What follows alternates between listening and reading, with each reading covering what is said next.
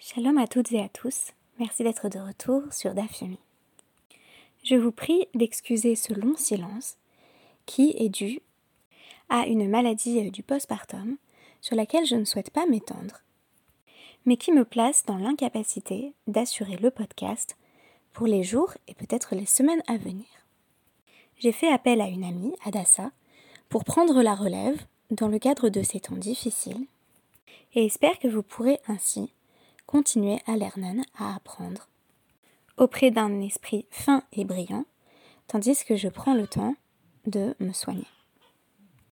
Je tenais malgré tout à vous livrer quelques éléments de réflexion sur le DAF 14 de la Maseret Rosh.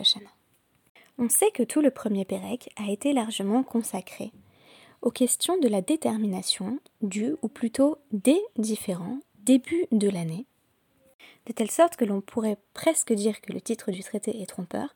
Il n'y a pas un Rosh Hashanah, au sens de la fête que nous connaissons bien, mais il y a bien plusieurs débuts, plusieurs nouveaux départs, notamment du point de vue des différentes taxes. La question va donc se poser de déterminer quand commence l'année pour différentes espèces végétales, et notamment ici pour le hétrog. En effet, le hétrog est traité à certains égards comme un ilan, comme un arbre, et à d'autres égards comme un yarak, un légume. On aurait envie de dire un fruit.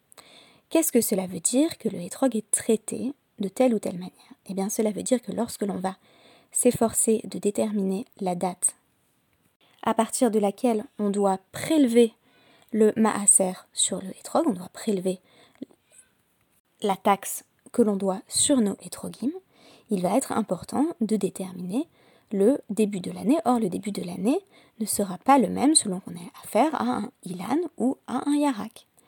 Et donc, on nous dit au sujet de Rabbi Akiva, Tanu Rabbanan Maaseh Rabbi Akiva, Sheliket et Echad Bishvat, Ve Nahagbo Shne Isurin.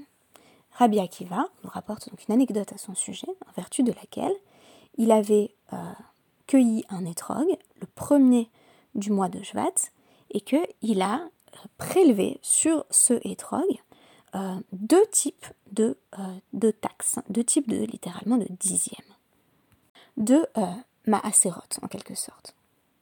Pourquoi? Eh bien parce qu'il y avait doute sur l'année dans laquelle on se situait pour le hétrog, le premier du mois de Shvat. L'histoire peut s'être déroulée, que ce soit dans la deuxième ou troisième, ou dans la cinquième ou sixième année du point de vue de la Shemitah. Sachant que euh, lors de la Shemitah, la mise en jachère de la terre réinitialise et qu'on revient ensuite à l'année 1. Chaque année de la Shemitah correspond en effet à des taxes différentes qu'il va falloir verser à des parties différentes de la société, pour faire bref. La deuxième et la cinquième année, il convient de prélever ce que l'on appelle le Maaser Sheni, tandis que lors de la troisième et de la sixième année, on a un roulement, et il faut alors prélever le maaser oni, le maaser destiné aux pauvres. Rabbi Akiva n'était pas sûr le premier du mois de Jvat de si l'on était dans la deuxième ou dans la troisième année, ou alternativement si l'on était dans la cinquième ou dans la sixième année. Il a donc prélevé deux fois une taxe qui correspondait à une année et à l'autre, alors que, par définition, on était soit dans une année, soit dans l'autre. Pourquoi a-t-il fait cela? Eh bien, la nous dit Echad, qui est d'ivré Bet Shammai, et Echad, qui est d'ivré Bet Hillel. Il y a une taxe qu'il a prélevée en suivant l'avis de Bet Shammai et une autre taxe qu'il a prélevée en suivant l'avis de Bet Hillel. En effet, le hétrog est ici associé à un arbre, un ilan, et pour Bet Shammai, le nouvel an des arbres, c'est le premier du mois de Jvat. Donc, si l'on suit Bet Shammai, le premier du mois de Jvat, on était déjà entré dans l'année 3 ou dans l'année 6.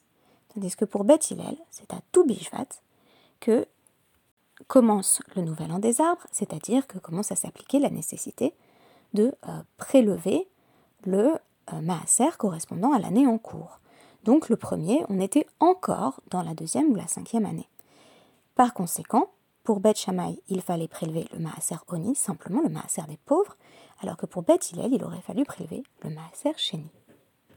Quoi qu'il en soit, il semble ici que Rabbi Akiva ait combiné les, deux visions a priori non complémentaires de Beth et de Beth Hillel. En effet, soit le premier du mois de Shvat, on est déjà dans la troisième année, soit on est encore dans la deuxième, mais il est impossible de penser que c'est à la fois la deuxième et la troisième année, ou alternativement, la cinquième et la sixième année. Question de l'Agmara là-dessus.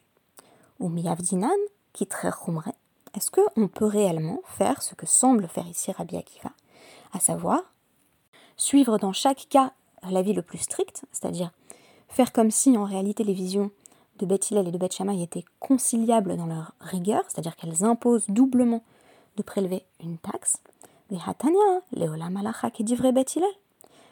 Une braïta commence par nous enseigner ce que l'on sait déjà bien, à savoir que la halakha suit Beth il n'y a pas lieu de vouloir adopter en su les chumrot de Beth Shammai. Quelqu'un qui veut suivre Beth Shammai peut cependant le faire. Il n'est pas évident que ce principe soit bien entendu applicable euh, unilatéralement et en toutes circonstances, euh, mais il est précisé, donc il dit vrai Beth Hillel la personne qui veut suivre Beth Hillel suit Beth Hillel, mais Mikule Beth Shammai, Mikule Beth Hillel Racha, une personne qui va chercher à avoir à chaque fois la vie le, plus cool en fait, euh, pour reprendre l'idée de Kula, une personne qui va toujours rechercher la vie le moins contraignant chez Beth et chez Beth puisque parfois Beth est plus méquille que Beth contrairement à ce que euh, qui est, on va dire, la, règle générale, il y a quand même des exceptions, donc cette personne est un rachat. C'est euh, un méchant, c'est un transgresseur, parce que cette personne, visiblement, essaye de contourner un petit peu la règle pour toujours s'en sortir sans avoir à faire trop d'efforts. Mais on pourrait dire alors qu'il louable la personne qui suit les chumrot de Beth et de Beth Ce n'est pas le cas.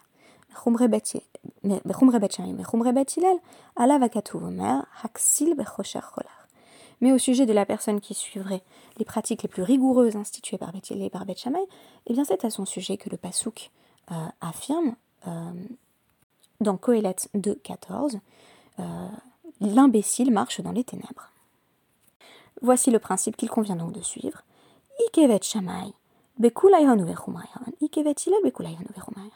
Si on suit euh, Bet il faut aller jusqu'au bout de Bet dans euh, les avis plus stricts et les avis moins stricts. Et si on fait Bet c'est exactement la même chose.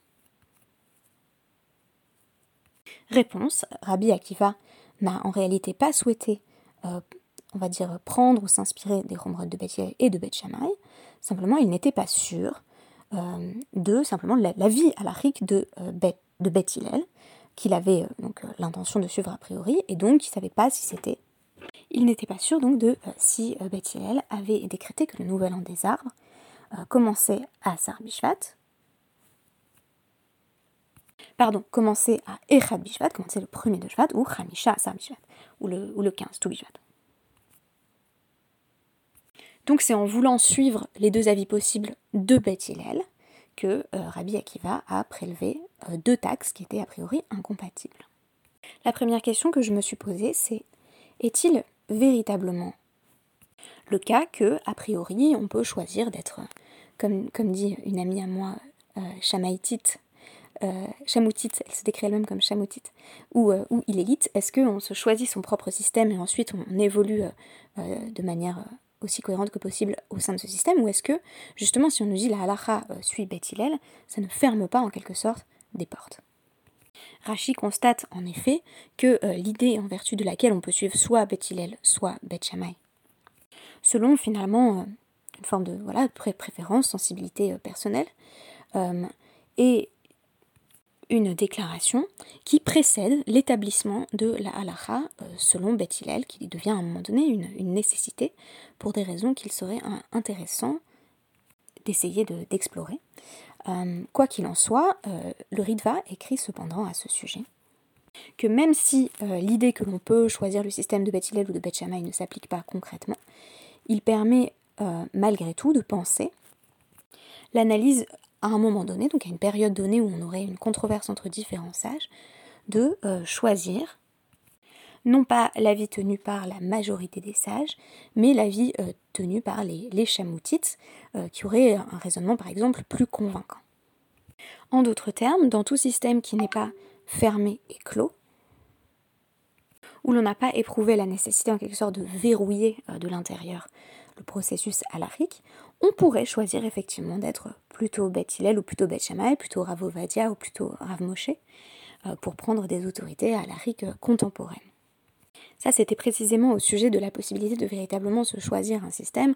N'y a-t-il pas, euh, en effet, des questions voilà, d'autorité interne qui se posent? On pourrait dire que, euh, dans certains cas, oui, mais parfois, on aurait malgré tout la possibilité d'avoir une certaine marge de manœuvre par rapport au système qui nous semble le plus convaincant, auquel cas, euh, ça va être important d'accepter les ramification de ce système. Donc on ne va pas systématiquement aller chercher le sage qui nous laisse faire ce qu'on a envie de faire. Euh, on ne va pas aller chercher euh, euh, des, coulottes partout, ce qui nous permet d'agir comme, comme bon nous semble. Ça c'est le fonctionnement du rachat. On va plutôt chercher ce qui, derrière, la pensée d'un sage, exprime une certaine cohérence de fond et de forme ça nous, ça nous enseigne aussi que, a priori, on n'est pas susceptible et on ne devrait pas inventer nos propres rumrot pour euh, créer des barrières, euh, pour éviter de, transgresser. Les rumrot ne sont pas valorisées en soi. Elles ne sont compréhensibles et valorisables qu'au sein d'un système qui les fait émerger parce qu'il a une certaine ashkafa d'ensemble, parce qu'il fait émerger une certaine vision du monde. Sinon, on tombe dans la logique problématique dite de Baltosif, l'interdit euh, de justement surajouter des, interdits euh, à ceux que la Torah nous a déjà donnés. Et l'on sait que euh, il est en quelque sorte tout aussi grave de retrancher des, mitzvot à la Torah, de faire comme s'il y avait des mitzvot qui n'existaient pas, que de prétendre que, que certaines romrot sont des véritables mitzvot. Alors pourquoi euh, cette citation de, Victor Malka? Euh, Donc c'est une lecture qui m'a été recommandée par, mon amie Chamoutite, euh, Sarah, et qui va véritablement mettre l'accent finalement sur ce qui se dégage de Beth et de Beth Shammai, c'est-à-dire ce qui va faire émerger une cohérence euh, systémique, ce qui permet de déceler une chita, de rechercher et de trouver une cohérence interne quand on analyse la pensée des sages. Il y a des, ouvrages comme ça qui sont, sortis euh, euh, récemment, comme voilà, les, sages du judaïsme, les, travaux d'Ephraim Urbach et, et d'Adin Stenzals, entre autres, qui vont permettre de véritablement extraire tel ou tel sage euh, on va dire, du, grand euh, méli-mélo de, la Gemara, où les avis vont, vont intervenir de, voilà, de, façon euh, tissée les uns avec les autres, etc. Et, ces ouvrages vont permettre de reconnaître une sorte d'architecture de la pensée, une structure d'ensemble.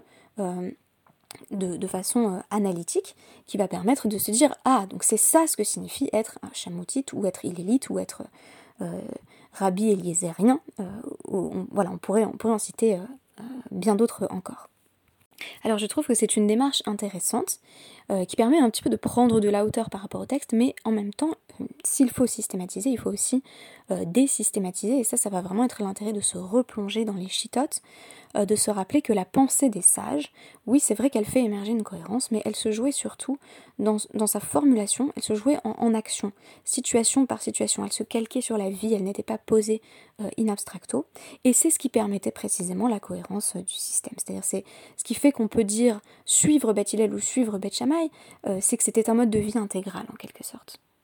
Associé notamment dans le cas de, Hillel et Shammai, certaines midotes, euh, comme pour, pour Hillel le fait d'être patient, chez Shammai on retrouve beaucoup plus une forme euh, d'exigence très grande. On constate ainsi qu'il y a en quelque sorte cohérence parfaite ou continuité entre les midotes manifestées, la manière dont elles vont s'incarner dans un système et la formulation de lois qui ensuite nous donne la possibilité dans certains cas, de choisir le système qui nous correspond le mieux. Et si l'on dézoome encore un peu, euh, quand on me demande pourquoi j'ai choisi, euh, par exemple, le judaïsme orthodoxe dans lequel je ne suis pas née, euh, je réponds souvent que là encore, c'est une, une, forme de, de cohérence du système, le fait que c'est un mode de vie intégral, que c'est quelque chose qui engage existentiellement à chaque instant, qui a joué un rôle essentiel dans mon choix, et je pense que ce n'est pas une affaire de tri, c'est-à-dire qu'on ne peut pas dans le judaïsme euh, choisir des éléments euh, qui nous semblent euh, plaisants, agréables, se contenter par exemple de, de tikkun olam, de réparation du monde, ou de, pile-poule de, de mais que on a l'obligation de chercher dans notre Torah une Torah de vie, où chacun des éléments fasse sens par rapport aux autres. N'allons donc chercher ni toutes les coulottes, ni toutes les rumrottes, n'allons surtout pas faire du, pick and choose, essayer de, nous inspirer ça et là de ce qui nous intéresse sans, s'intéresser justement à la cohérence du système d'ensemble, et essayons au contraire d'aller en profondeur dans notre étude. Alors ce n'est pas avec moi que vous irez en profondeur dans votre étude dans les jours à venir, mais je vous remercie malgré tout euh, de votre patience. Soyez euh, du côté de Hillel cette fois-ci. Je reprendrai, euh, si Dieu me prête la force, le Dafyomi dès que possible. Vous entendrez alors les gazouillis de notre chère petite fille. Et voilà, je, vous, souhaite de, bien avancer dans, votre étude. Merci beaucoup et à bientôt.